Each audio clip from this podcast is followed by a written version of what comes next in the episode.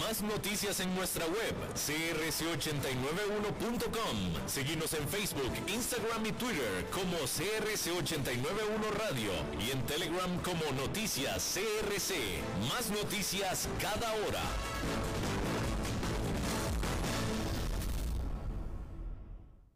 CRC 89.1 Radio y Cadena Radial Costarricense no se hacen responsables por las opiniones emitidas en este programa. Transcomer, puesto de bolsa de comercio, presenta a las 5 con Alberto Padilla.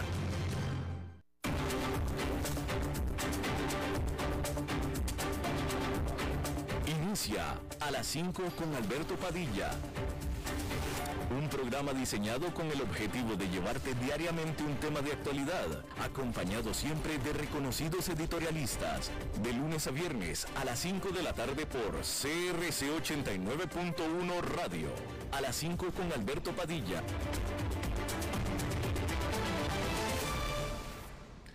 Hola, ¿qué tal? Saludos, bienvenidos a esta emisión de A las 5 con su servidor Alberto Padilla. Muchísimas gracias por estarnos sintonizando. Gracias por estar ahí. Le mando cálidos saludos desde la señal y las instalaciones de CRC 89.1 Radio en San José, Costa Rica, desde donde estamos transmitiendo hasta el punto, en el tiempo y en el espacio en el que usted nos está escuchando, porque estamos saliendo en diferentes vías simultáneamente. Por ejemplo, estamos disponibles en Facebook Live, en la página de este programa a las 5 con Alberto Padilla. Estamos también eh, disponibles en el canal de YouTube de este programa, eh, así como también en podcast, en las diferentes más importantes plataformas para ello, Google Podcast, Apple Podcast, Spotify y otras cinco importantes más. Aquí en Costa Rica este programa que sale en vivo en este momento a las 5 de la tarde se repite todos los días a las 10 de la noche en CRC 89.1 Radio. En esta ocasión, al otro lado de los cristales, eh, muy dedicado en controlar los incontrolables, el señor David Guerrero, y la producción general de este programa desde Bogotá, Colombia, siempre poderosa, del señor Mauricio Sandoval. Ok, hay que comenzar eh, diciéndole que el ministro de Defensa de Turquía dijo que se alcanzó un acuerdo preliminar para coordinar la exportación de granos muy necesitados desde Ucrania. Sin embargo, el secretario general de las Naciones Unidas, Antonio Guterres, estresó que un acuerdo formal todavía no se ha alcanzado. Es decir, Antonio Guterres confirma lo que dijo el canciller, bueno, no es cierto, el ministro de Defensa de Turquía, de que es un acuerdo ministerial, un acuerdo preliminar, sin embargo, Guterres eh, estresó lo preliminar. Es decir, como que hay alguna duda por parte de él, al menos. Hay que recordar que juntos Rusia y Ucrania proveen el 28% de todo el trigo del mundo y por supuesto que ante la falta de exportación de los puertos ucranianos, que es de donde también Rusia exporta, eh, los precios del trigo se han disparado desde que inició la guerra y especialmente ha faltado el trigo en aquella parte del mundo. Y bueno, el euro brevemente tocó paridad con el dólar por primera vez en 20 años, ya que esta moneda europea ha caído un 11% en lo que va del año gracias a la alta inflación, también a la falta de eh, suministros de energía a Europa, lo cual ha eh, exacerbado los temores y las probabilidades de una recesión. El dólar, mientras tanto, ha subido también por su parte y un euro compró, llegó a comprar prácticamente 99 centavos de dólar el miércoles. Mientras tanto, Canadá, ahí el Banco Central del país, aumentó su tasa referencial de interés por un punto porcentual completo para llevarla a 2,5% y se trata para Canadá del más grande incremento en su tasa de interés en más de 20 años. Y bueno, de Estados Unidos a Europa, porque Lufthansa, la aerolínea bandera alemana, anunció que está cancelando más de 2.000 vuelos de su hub de Múnich y también en Frankfurt durante este verano. Esto, estos 2.000 es en adición a los 700 que ya había cancelado esta semana. Al igual que está sucediendo en Estados Unidos, eh, Lufthansa culpó a la combinación de falta de personal, déficit de personal, eh, problemas derivados de la pandemia, de cadena de suministro también, y encima huelgas. Como decíamos, muchas otras aerolíneas, como por ejemplo la British Airways, también se han visto forzadas a cancelar vuelos, lo que ha traído grandes dolores de cabeza para eh, los vacacionistas, que recordar que en el hemisferio norte, en Europa, en Estados Unidos, esta es época de vacaciones de verano.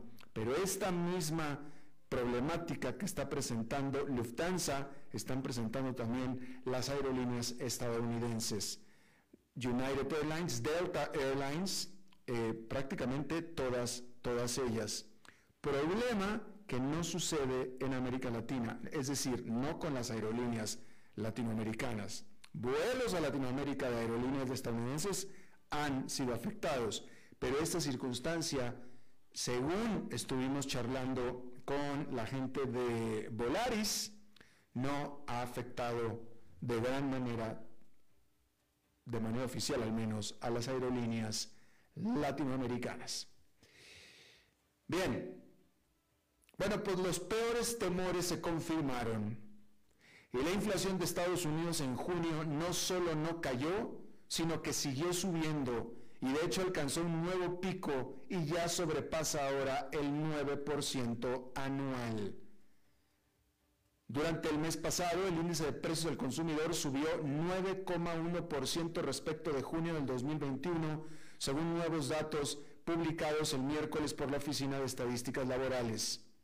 Ese es el nivel más alto en 41 años y también es más alto que la lectura de mayo cuando los precios subieron 8,6%.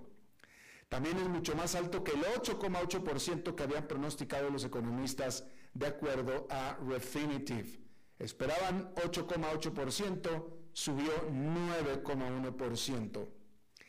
El índice de precios del consumidor de junio también mostró que los precios generales que pagan los consumidores por una variedad de bienes y servicios aumentaron 1,3% mensual de mayo a junio. Gran parte del aumento de junio se debió a un salto en los precios de la gasolina, que aumentaron casi un 60% durante el año.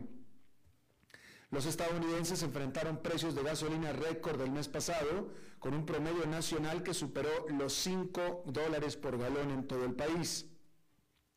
Los precios de la electricidad y el gas natural también aumentaron un 13,7% y un 38,4% respectivamente para el periodo de 12 meses que finalizaron en junio. En general, los precios de la energía aumentaron un 41,6% año tras año. Los aumentos, sin embargo, se sintieron en todas las categorías. Los precios de los alimentos en el hogar aumentaron un 12,2% durante el año. Ahora, excluyendo los costos de alimentos y energía, que suelen sufrir fluctuaciones transitorias, los precios del IPC subyacente, es decir, la inflación subyacente, aumentó 0,7% en el mismo periodo y 5,9% para el periodo de 12 meses finalizado en junio, es decir, 5,9% anual.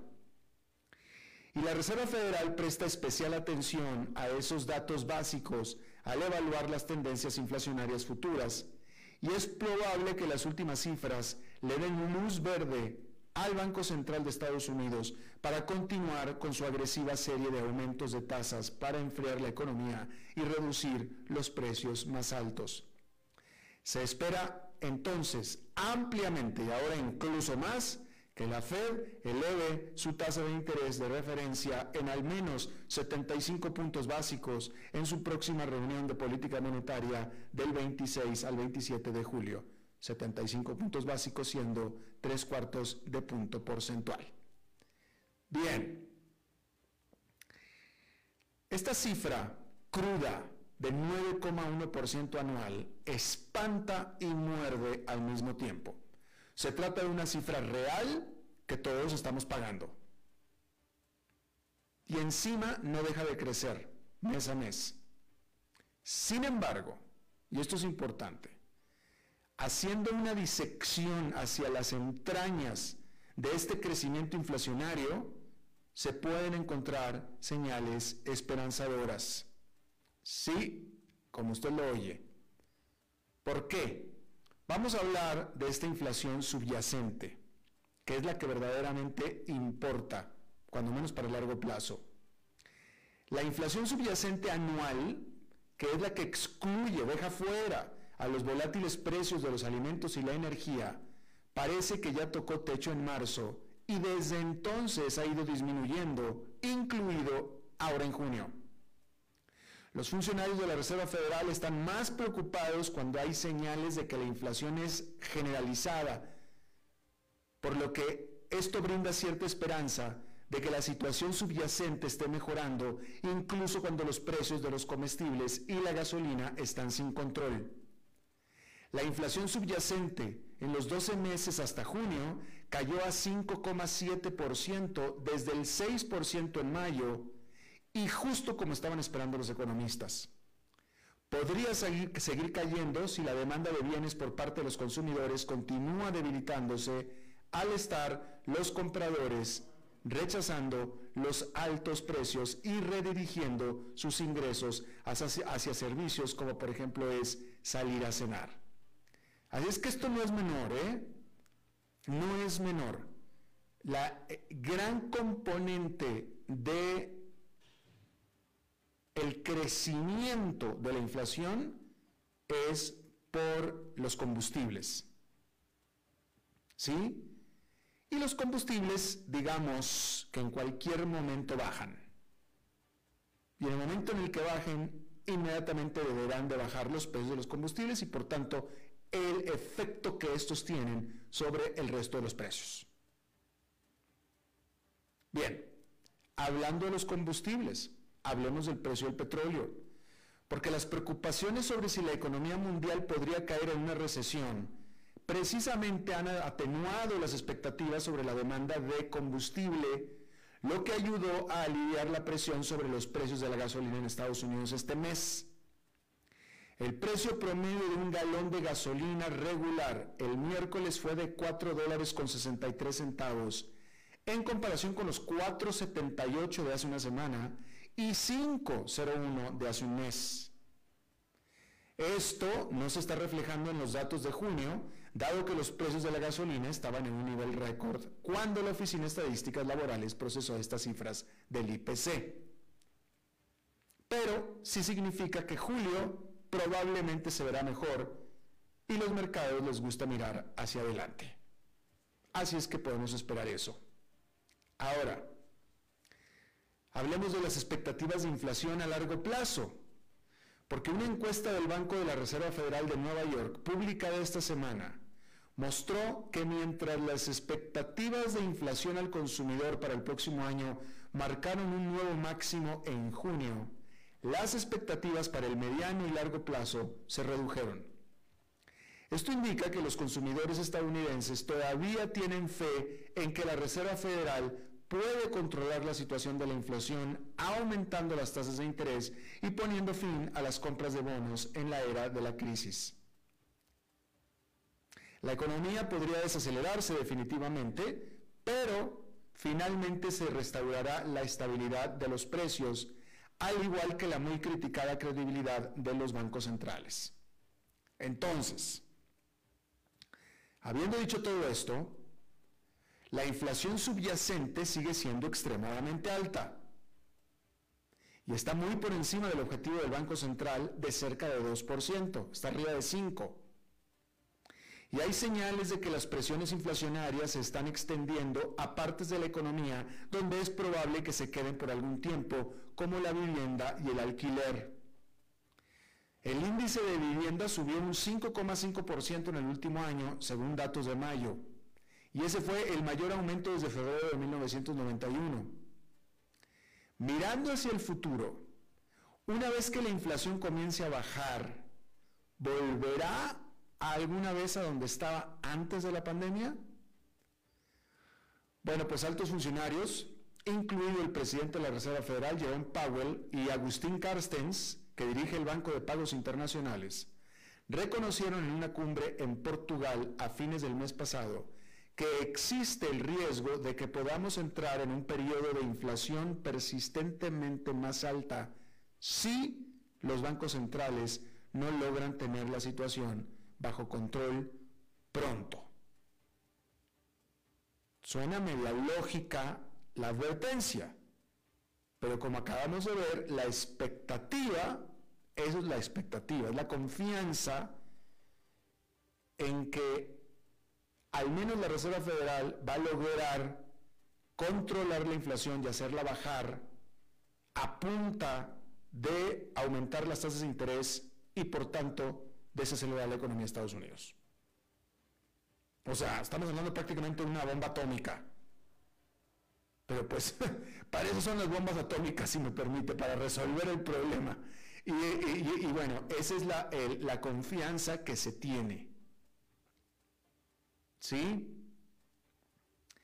Y bueno, continuando hablando de los precios del petróleo, el presidente Joe Biden de Estados Unidos llegó a Medio Oriente el miércoles cargando el espectro de los altos precios del petróleo que representan una responsabilidad política cada vez mayor para la Casa Blanca. Pero el comportamiento reciente del mercado podría reducir las expectativas para el viaje de Biden, porque los precios mundiales de petróleo cayeron un 7% el martes a menos de 100 dólares por barril y han retrocedido un 13% en lo que va del mes. Los precios del petróleo en Estados Unidos han caído por debajo de los 96 dólares el barril, con una caída de más del 9% en julio. La Agencia Internacional de Energía redujo el miércoles su perspectiva para la demanda mundial de petróleo este año, apuntando a precios más altos y un entorno económico en deterioro. Mientras tanto, algunas restricciones de suministro se han aliviado por el continuo acceso del mercado a barriles de Rusia. Rusia ha estado exportando alegremente petróleo. Aún así, la agencia, con sede en París, advirtió sobre grandes incógnitas por delante. En su informe mensual, escribió, rara vez la perspectiva de los mercados petroleros ha sido más incierta. El empeoramiento de las perspectivas macroeconómicas y los temores de recesión pesan sobre la confianza del mercado, mientras que existen riesgos continuos por el lado de la oferta. Y es que gran parte de la caída reciente de los precios se ha relacionado con los riesgos de la política de cero COVID de China.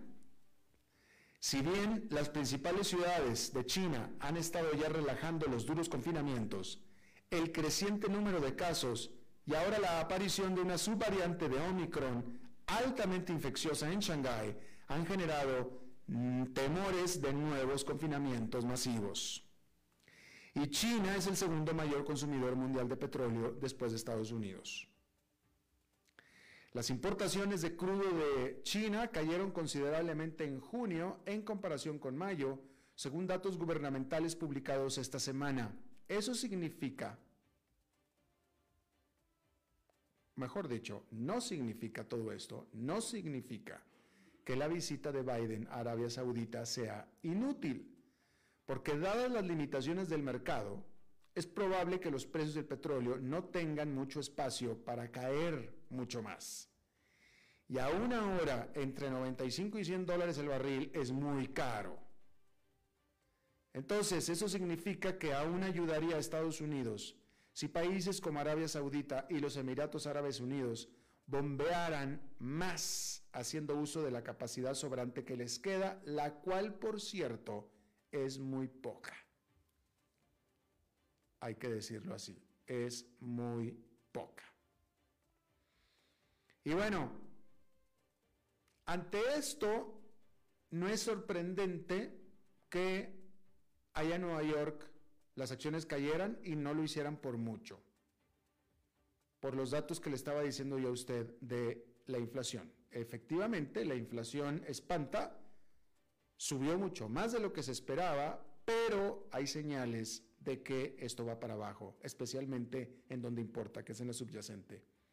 Y por eso no hubo pánico en el mercado, simplemente hubo el pesimismo y negativismo que hay en toda la economía del mundo. Por tanto, el índice industrial Dow Jones quedó con una caída de 0,67%, el Nasdaq Composite perdió 0,15% y el Standard Poor's 500 con una caída de 0,45%. Bien, vamos ahora al pleito de Musk con Twitter. Y ahora ya sí Twitter demandó oficialmente a Elon Musk para obligarlo a cumplir con su acuerdo propiciado por él, propuesto por él, para comprar a la compañía de redes sociales y su equipo de abogados no cree que necesite mucho tiempo para exponer su caso. Nada más están pidiendo cuatro días, es todo lo que están pidiendo. En una demanda presentada el martes en el Tribunal del Estado de Delaware, el asesor legal de Twitter solicitó un juicio de cuatro días sobre la disputa que se completará en septiembre. Alegó Twitter en su presentación que la rapidez es esencial para permitir que Twitter asegure el beneficio de su acuerdo, abordar las continuas infracciones de Musk y proteger a Twitter y a sus accionistas del riesgo continuo del mercado y el daño operativo resultante del intento de Musk de salirse del que es un hermético acuerdo de fusión, dijo Twitter.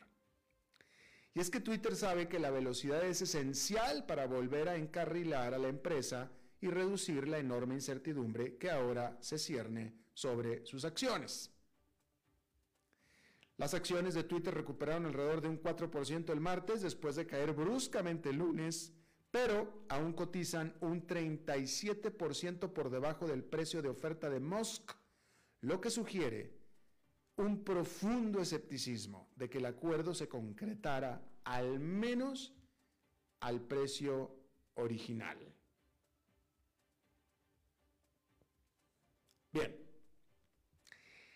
yo sé que usted que me escucha, porque todos lo hemos hecho, o sea, todos hemos soñado en tener mucho dinero. Todos hemos soñado en ser estúpidamente ricos.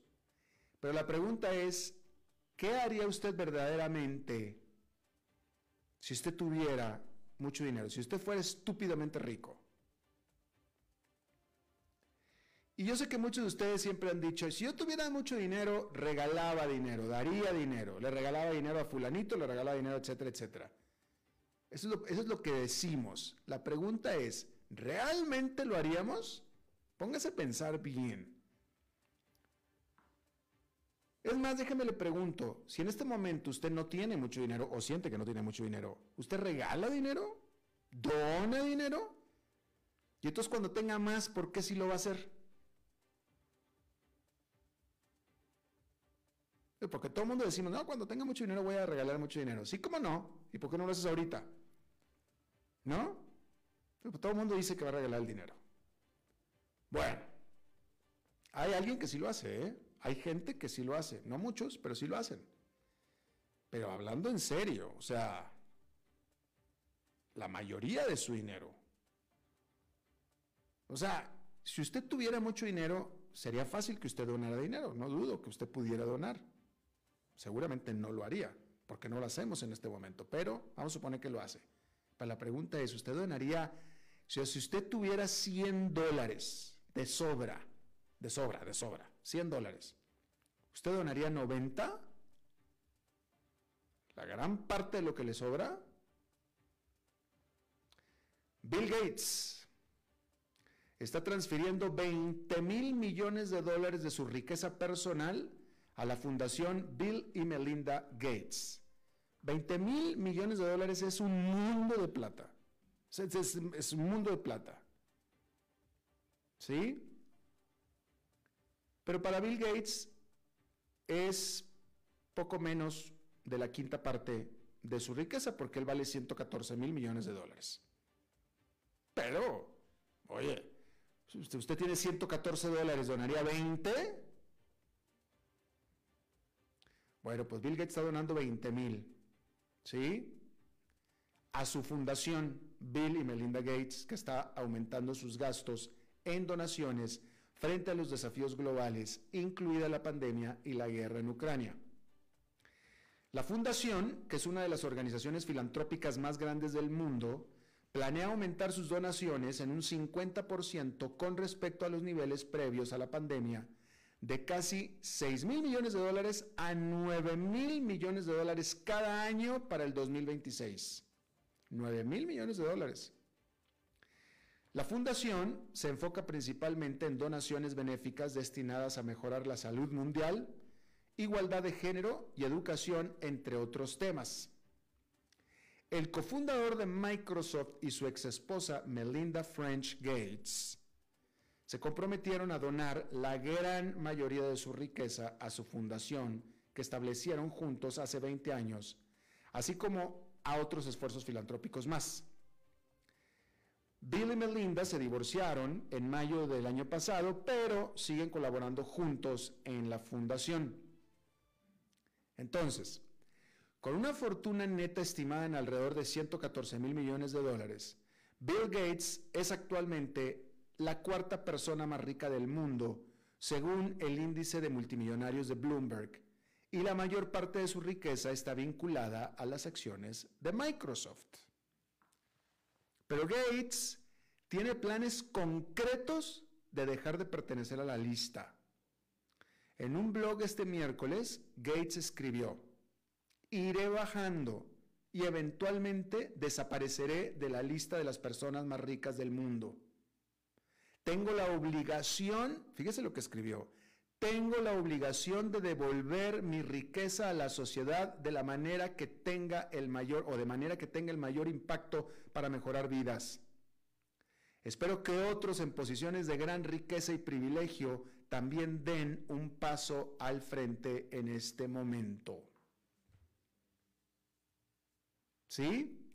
Es decir, que Bill Gates planea dejar de ser billionaire dejar de tener mil millones de dólares. Póngase a pensar usted. Póngase a pensar usted. O sea, alguien que tenga, Bill Gates tiene 114 mil millones de dólares, ¿sí? La cuarta persona más rica del mundo. Si él se quedara solamente con 500 millones, con 500 millones, sería estúpidamente rico de todos modos. Estúpidamente rico. ¿Sí? Entonces, pues ¿para qué quiere el resto? Digo, ese, es el razonamiento que él, hace, ¿no? ¿Para qué quiere el resto? No sé con cuánto se va a quedar, se va a quedar con menos de mil. Si va a salir de la lista es que se va a quedar con menos de mil. Pero el punto es que con 500, con 400, con 300 millones de dólares de todo va a salir estúpidamente rico. No se los acaba toda la vida. Y eso es precisamente lo que va a hacer él. Eh, y también Warren Buffett, por cierto, también Warren Buffett, exactamente lo mismo. ¿Sí? Y ahora Bill Gates lo ha dicho de sus hijos, dice, no, yo, no se preocupen mis hijos, ellos van a estar bien también, pero tampoco van a ser estúpidamente ricos. Bueno, seguramente sí van a ser estúpidamente ricos, ¿no? Pero, pues no sé, no sé qué les va a dejar a los hijos, qué, qué les va a dejar. ¿10 millones, 20 millones, 100 millones de dólares a cada uno? Pues ya con eso ya, ya, ya con eso aseguró hasta los nietos. ¿Sí? Pero la pregunta es cuántos otros ricos van a hacer lo mismo. Ahora, aquí hay otro punto también, un poco más filosófico, ¿no? ¿Qué es mejor, si es donar el, el dinero o usarlo para abrir empresas y dar trabajos?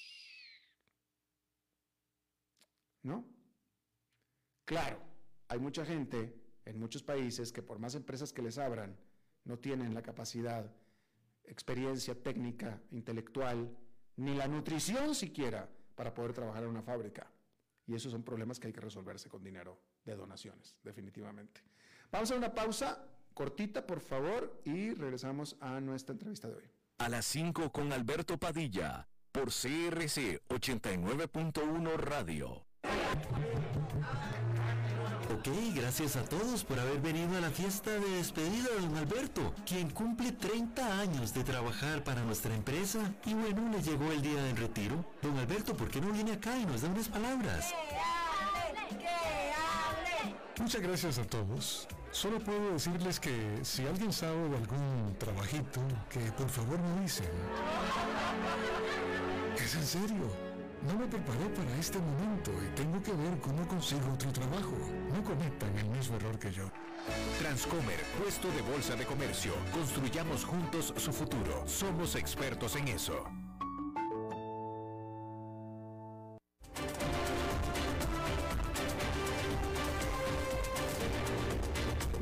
Seguimos escuchando a las 5 con Alberto Padilla. Bueno, como estábamos hablando, estos, eh, esta inflación que todo el planeta, todo mundo, estamos unidos en la inflación, todo mundo la estamos pagando, todo mundo la estamos sufriendo.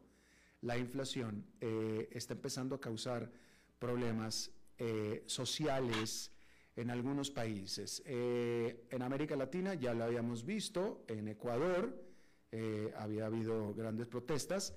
No es raro en Ecuador, ¿sí?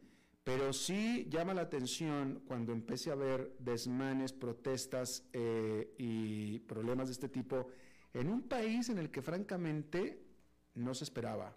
Y no se esperaba porque pues, es un país que típicamente es bastante pacífico. Y aparte es un país rico para estándares latinoamericanos. Y este país es Panamá, donde eh, todo empezó por un aumento en los precios de los combustibles y como suele suceder en este tipo de cosas, ya se ha eh, aumentado el problema, por no decir salido de las manos. Está conmigo, le agradezco muchísimo, un muy buen amigo, eh, Eduardo Quirós. Yo lo considero colega, periodista, porque fue muchos años presidente del grupo editorial eh, La Estrella y político también.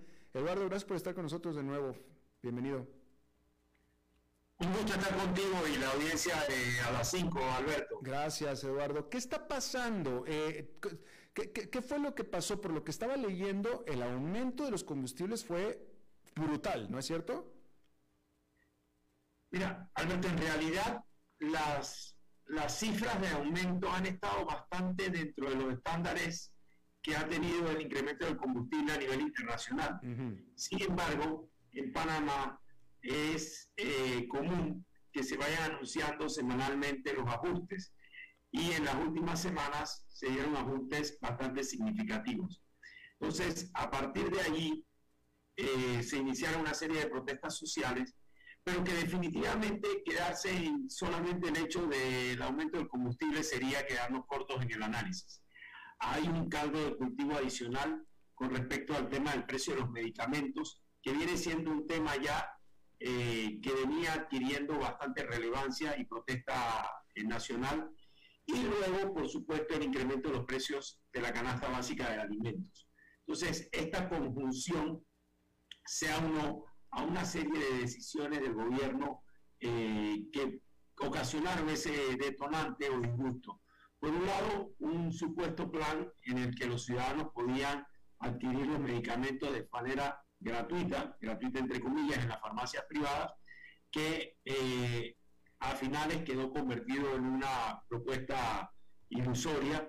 Luego, eh, el primero de julio, hace escasos 11 días, el presidente se dirige eh, a la nación y su discurso es un discurso completamente distante y divorciado de la realidad nacional. Y en un tercer elemento, la Asamblea Nacional realiza una celebración ese día a propósito de la escogencia de su nueva junta directiva, eh, de la que surge una suerte de videos eh, por redes sociales en la que los diputados celebraban con licores costosísimos que ocasionaron una repulsa y, el, detonante de todo lo que, lo que hoy estamos viendo. De hecho, Alberto, no sé si, si ya han recibido esta información, pero hace escasos minutos, incluso transportistas eh, han clausurado la frontera en Paso Canoas, la frontera entre Panamá y, Costa Rica. Ah, eh, bueno, gracias por la información, eso no lo teníamos. Y obviamente es una frontera, eh, bueno, de hecho es la única frontera terrestre que tiene eh, Panamá y es la única manera terrestre de mm, recibir bienes importados de manera terrestre. Efectivamente, efectivamente. Ahora, eh, ¿cuál es el elemento político? O, déjame te lo pregunto de otra manera. ¿Este conflicto, este eh, problema es meramente social? ¿Es, solamente la sociedad que está enojada? ¿O, como suele suceder en estos casos en América Latina, ya tiene tintes políticos también? Yo creo que no hay ninguna protesta social que no tenga eh, elementos políticos, definitivamente. Uno, y, y acá son varios, ¿no? Uno es, efectivamente viene habiendo una, un descontento con la, con la gestión de gobierno, con la manera en la que el gobierno ha gestionado la post-pandemia, si le podemos llamar de esa manera, y por otro lado, la desconexión de ese discurso. Luego se da otro elemento que tal vez puede ser interesante para tu audiencia, y es el anuncio, unos días antes del mensaje a la nación, acá el presidente de la República se dirige al país en dos ocasiones por, por disposición constitucional en dos ocasiones, el 2 de enero y el 1 de julio. Bueno, unos días antes del 1 de julio se anuncia al país que el presidente sufre eh, alguna enfermedad relacionada con, con, cáncer y de esta manera eh, se ocasiona también una especie de vacío porque aunque posteriormente se dice que no es tan grave, el vicepresidente no es un vicepresidente popular, más bien un vicepresidente con altos niveles de impopularidad y esto ocasionó también eh, caldo de cultivo. Y luego tienes un tercer ingrediente que en la política panameña ya viene siendo de larga data, y es que en el, el 18 de julio, o sea, a escasos días, se realizará una audiencia importante en el caso de los sobornos de, de Odebrecht en Panamá, en los que están involucrados eh, al menos dos expresidentes de este país. Claro.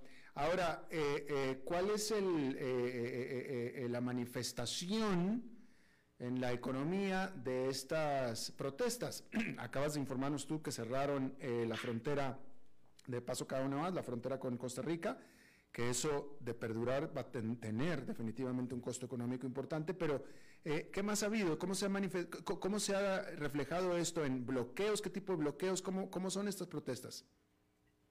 Panamá, como, como nuestros hermanos ticos saben perfectamente, es un país que tiene la, una columna vertebral de la carretera interamericana o panamericana, como le llamamos, que recorre todo el país, que es la vía fundamental de comunicación para todo tipo de transporte. Esta vía está cerrada desde el día sábado en distintos lugares, tanto así que hoy eh, se hablaba de cerca de más de 15 o 20 sitios donde estaba cerrada esta vía. Por lo tanto, no pueden llegar los alimentos o los productos que vienen desde el área eh, de la provincia de Chiriquí, que es pues, la, gran provincia productora de, Panamá. Aunado a eso, es una protesta que ha sumado en el día de hoy a los trabajadores de la construcción, que han declarado una huelga a partir de hoy. Y con eso crearon caos en la ciudad, porque la huelga es una huelga eh, activa en la que cierran calles y avenidas y la decisión del sector privado fue cerrar eh, los comercios, de hecho la banca cerró temprano y si transitabas por la ciudad de Panamá a las 3, 4, desde las 3, 4 de la tarde parecía una, una ciudad fantasma, con todas las implicaciones comerciales y económicas que eso eh, puede implicar. Y en este momento, ¿qué es lo que piden? ¿Qué es lo que quieren? ¿Qué, qué es lo que va a resolver esta situación, Eduardo? La reclamación es una reclamación eh, que inicia con el precio del, combustible. El presidente anuncia al país que congela el precio en 3, 3 balboas con 95 centavos, 3 dólares con 95 centavos a partir del día viernes, o sea, el pasado mañana, pero esto tiene una reacción todavía más negativa. Y luego se anuncia la congelación del precio de 10 productos de la canasta básica y esto tiene una reacción todavía más negativa porque son productos pues eh, que la ciudadanía no considera resuelven los problemas. Entonces, gira en torno a estos dos temas que como podrás comprender perfectamente son muy difíciles de lidiar y luego se desdoblan en el tema del precio de los medicamentos, luego se desdoblan en el tema de, los aumentos de salario, en el incremento de, la tasa de, empleo. Panamá tiene, está alcanzando una tasa de desempleo que ya le puede pegar al 20%, con una informalidad enorme. Entonces, esto es lo que yo, yo llamo, que empezamos a estar en la verdadera pandemia. O sea, estamos frente a las consecuencias de la verdadera pandemia. la pandemia de salud de estos dos años anteriores tuvo una suerte de impactos terribles, pero ahora tenemos una pandemia que nos implica todos los aspectos sociales, económicos, políticos, en un país que, como tú bien señalabas al inicio, tenía altos niveles de crecimiento. Pero el ministro de Economía anuncia antes de ayer, le dice al país, que toda la planilla estatal se está pagando con recursos de deuda. Entonces, eso enfrenta a Panamá a una realidad muy, muy complicada. Yo no recuerdo, Eduardo, eh, haber, no, recuerdo yo en los 25 años que llevo de cubrir Panamá y de visitar Panamá, eh, haber tenido un algo similar en este país en todo este tiempo. Efectivamente, efectivamente, la gran crisis de, de finales de los años 80, durante el periodo de la dictadura de Noriega, eh, que termina con la, con la invasión. Luego de allí, sí, protestas sociales, pero siempre eh, de bastante bajo nivel. Esta, esta protesta, Alberto, para, para ti que, que, conoces bien Panamá, eh, puede ser particularmente interesante porque es una protesta que empieza a tener ribetes de distintas clases sociales. O sea, no solamente están protestando educadores que, o trabajadores de la construcción. No, se desdobla en la clase media, la clase media profesional. Por otro lado, no se concentra en un área geográfica exclusiva, sino que empieza a desdoblarse a lo largo y ancho de todo el país. Como decía hace un momento, hay más de 20 puntos de protestas sociales en el día de hoy. Y luego, el, el contenido de la, de la protesta, cuando lo observa, cuando lo tratas de entender en redes sociales, es agrio, es muy agrio, hay un nivel de descontento muy, muy profundo. Los panameños utilizamos una expresión que espero no, no, no, consideren irrespetuosa eh, tu audiencia, pero eh, el panameño empieza a plantear que está cabreado. Entonces, ese nivel de descontento se desdobla en las redes sociales a todos los niveles de, la, de, las clases socioeconómicas de Panamá. Eh, Eduardo, entonces dime una cosa, eh, eh, hay muchos turistas en Panamá. Hoy, hoy, en día, en este momento, un turista que está circulando de Panamá, de Bocas del Toro, hacia la ciudad de Panamá o de Boquete, o que quiere ir hacia allá, ¿no puede hacerlo por tierra? Lo más probable es que por tierra, no, por tierra no lo puede hacer. Y lo más probable es que tenga dificultades para hacerlo incluso por transporte aéreo. Hace un par de horas eh, no sé si todavía estará así, pero hace un par de horas, eh, trabajadores del, sector de la construcción cerraron las vías aledañas al aeropuerto de Tocumen, al aeropuerto internacional de Panamá. Así que desde ese punto de vista también estaría cerrado el, principal y, casi que único aeropuerto internacional de, Panamá. Para los panameños. Bueno, si los aviones que están llegando, pues tendrían problemas esos pasajeros de poder llegar al centro de la ciudad. No, es decir, es, decir, los que van a conectar, pues esos están confinados en el aeropuerto, no hay problema. Eso no tendría problema, y en este momento, en este momento, tanto mercancía como persona que quiera viajar por tierra de Costa Rica a Panamá, en este momento no se puede. En este momento la frontera está cerrada. Eh, entiendo que los estamentos de seguridad están intentando eh, abrirla eh, pero efectivamente hay una situación ahí eh, tensa, ¿no? Por lo menos tensa. Un elemento que, que me parece eh, que es importante también comentarles es el gobierno anunció un plan de ahorros, que era un poco el reclamo también de la ciudadanía, como el, el gobierno y, ponía su grano de arena en esta, en esta crisis, en atención a que los trabajadores del sector público en ningún momento recortaron sus salarios durante la pandemia, a pesar de que en el sector eh, privado se perdieron cerca de 280 mil empleos. Y eh, ese, ese anuncio del plan de ahorros por parte de el, del Estado o del, o del gobierno no incluyó una sola cifra. Decían, vamos a reducir en 10% la planilla, pero no le dijo al país qué era ese 10%, si era 10% de personas o 10% en cantidades, en dinero, en líquido y eso ocasionó todavía más repulsa. Entonces, hoy por hoy, a cuatro días del endurecimiento de las protestas, que ya tienen una semana, yo diría que cada vez que el gobierno ha intentado salir a poner una, una solución, lo que ha obtenido es mayor rechazo. Si se mantiene esta dinámica, estamos entonces frente a los próximos días mucho, mucho más complejos. Eh, ya, se nos acabó el tiempo, Eduardo, pero te tengo que preguntar, eh, ¿qué significa esto? ¿Cuál es la salida? ¿Qué, ¿Cómo va a terminar esto? Cada vez, como tú dices, cada respuesta que da el gobierno salen las cosas peores. ¿Cómo va a terminar esto? Rápido. En mi opinión, eh, el, el, último anuncio hace escasas horas de que se convoca una mesa de diálogo en la que participaría la Iglesia Católica como facilitador o como interlocutor, también va a recibir un rechazo de las, esta sería mi anticipo, también va a recibir un rechazo por parte de los, de los protestantes y eso va a ocasionar en, eh, que definitivamente el gobierno va a tener que tomar medidas mucho más drásticas y contundentes, ojalá no en la ruta de, eh, de la represión de las protestas. Si se diese esa represión, entonces estaríamos entrando en estadios que, como bien señalaba, Panamá no ha conocido en las últimas décadas. Ok, desafortunadamente tengo las canas suficientes como para saber, y tú lo estás infiriendo también, de que vamos a estar hablando de esto durante los próximos días y semanas más en Panamá. Eduardo Quiroz, eh, eh, político y periodista panameño, te agradezco, y buen amigo, te agradezco muchísimo que hayas charlado con nosotros, seguramente estaremos charlando más. Seguro que sí, un placer estar contigo, Alberto. Gracias, Eduardo, mucha suerte con eso.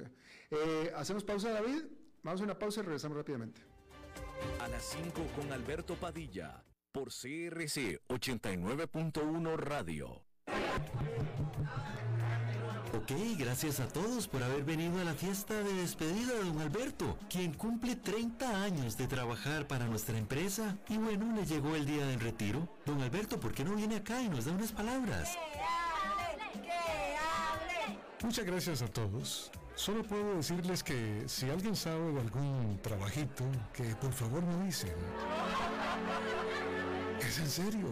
No me preparé para este momento y tengo que ver cómo consigo otro trabajo. No cometan el mismo error que yo. Transcomer, puesto de bolsa de comercio. Construyamos juntos su futuro. Somos expertos en eso.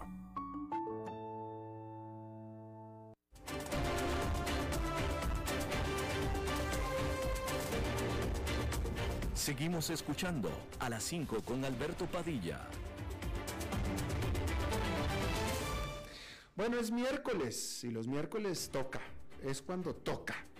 Y toca enlazarnos al programa Hay que lo aseguro. de Maritza. Pero bueno, Maritza, eh, te, está- te están llamando, es que nos distrajimos. hola Maritza. Ay, mi vida, baby, how are you? I'm just fine, how are you?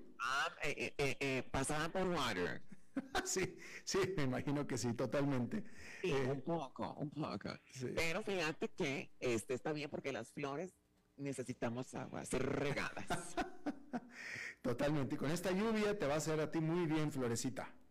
Ay, mi vida, miras que sí, qué, qué buena flor.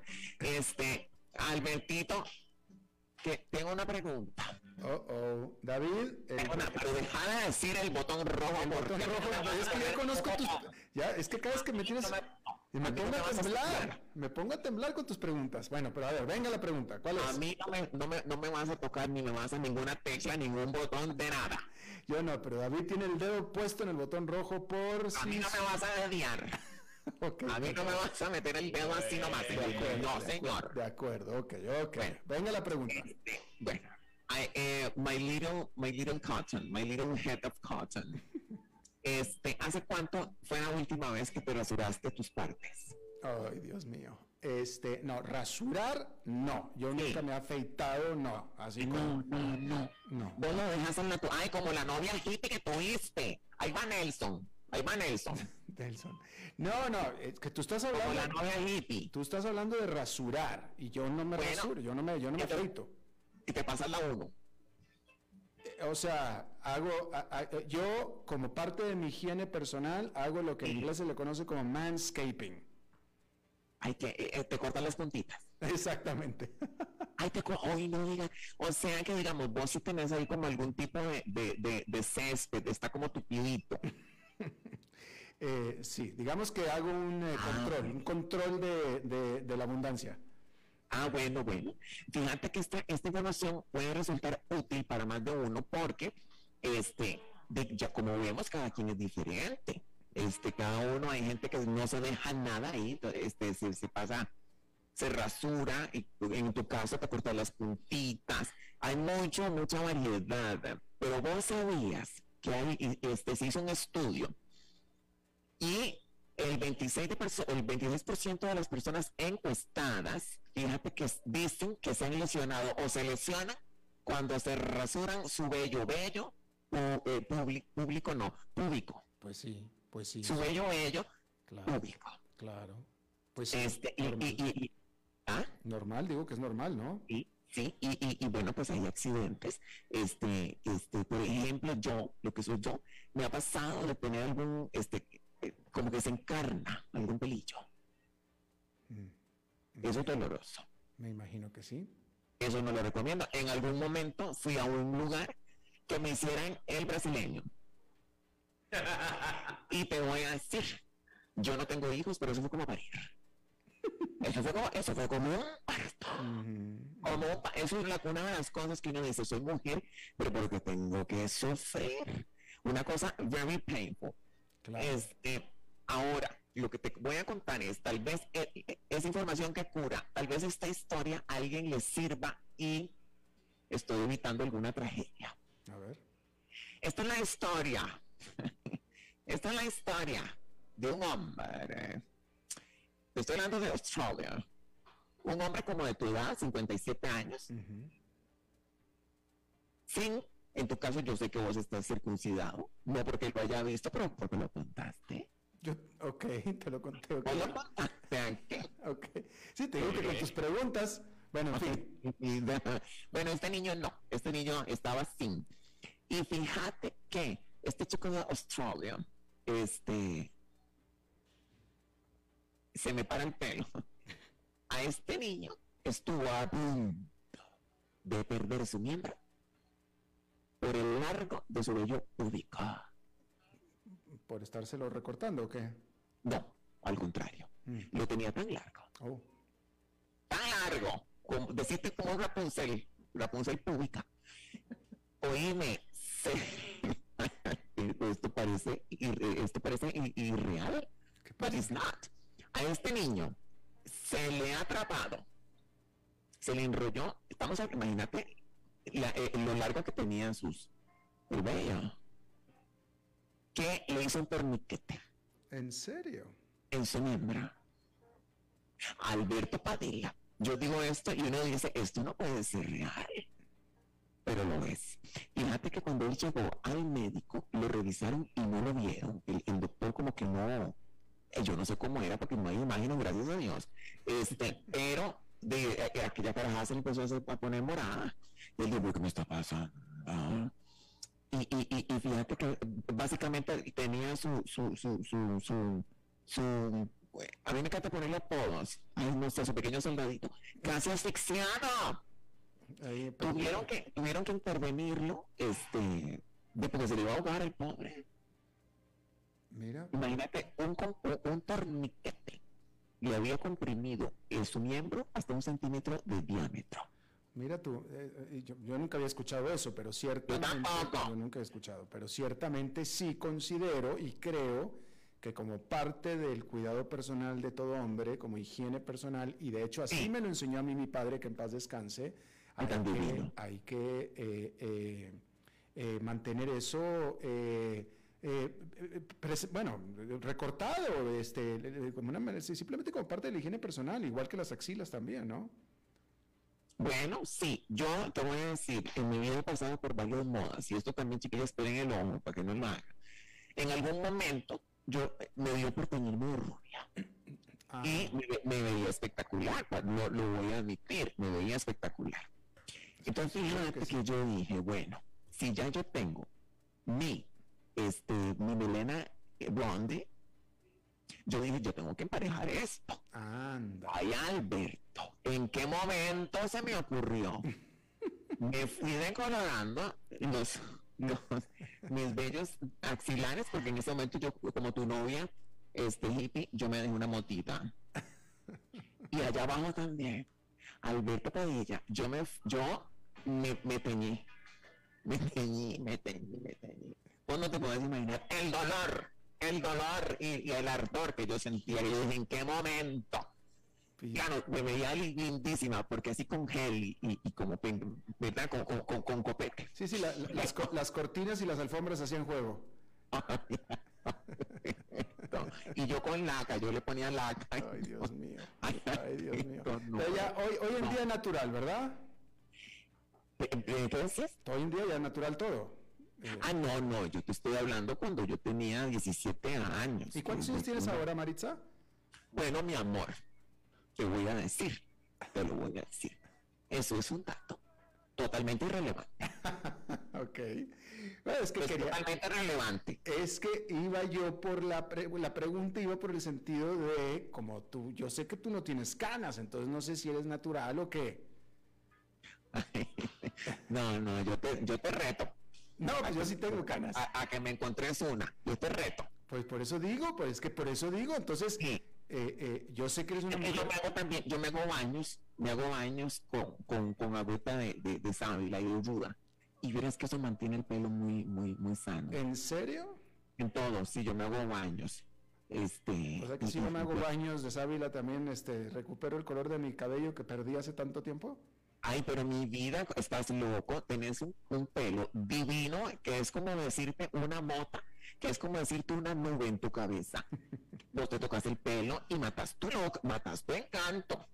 Sí, verdad, tienes razón. No, más bien, yo sospecho, y vos no lo decís, que vos te haces algún retoquito. No, no para nada. Ah, sí, yo te, yo, yo te imagino, vos seguro te pones algún tipo de crema o alguna cuestión que te mantiene tu pelo tan blanquecino. Jamás, no, no, no, nada, nada, nada, nada. No, no, no. Decolorado desde que, no, desde siempre. No, no, no. Natural, natural 100%. Mira, eh, qué, qué, lindo. Y, y, yo no sé si ustedes están de acuerdo, y también los oyentes que están ahí conectados. ¿Por qué será? Que en el hombre las canas tienden, no digo que sea todos los casos, pero tienden a verse mejor que en las mujeres. Pero yo no creo eso. Tú sabes que, bueno, ya, nos tenemos que ir, pero si tú te acuerdas, y le voy a decir también al público para que se acuerden, eh, que poco se habló de esto, porque casi nadie lo notó. Yo que tengo canas, pues sí lo noté. Pero si tú te acuerdas de la película, la de, eh, en inglés es The Devil Wears Prada, eh, que no sé cómo se llama. El, el diablo enseguida a la moda. Exactamente, con Meryl Streep el personaje de, Miranda Presley, el, personaje de Miranda Presley, que es el de el de el de eh, Meryl Streep. Meryl Streep, ella es con, con, el pelo totalmente cano, el pelo blanco y se veía espectacular.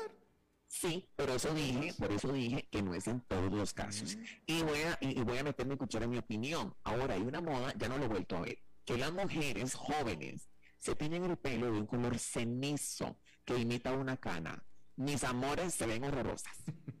Se ven espantosas, porque se ven avejentadas. Yo no entiendo por qué. Y en el hombre se divino. Es una cosa que yo no entiendo por qué, por qué la naturaleza nos castiga de esa manera. A mí no me lo parece. A mí me parece que una mujer con pelo cano también se ve muy bien. Y, Pero a cierta edad, mi amor. Bueno, puede ser. Yo, una abuelita, pero una mujer joven con, con canas, es mi opinión. Yo creo que no se ve bien.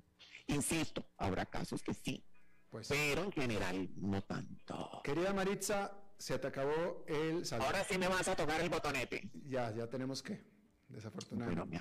Pero estuvo muy bueno el segmento, te lo agradezco muchísimo. No, mi vida, ten cuidado y la próxima vez que manejes una... ¿Cómo se dice rasurador en inglés?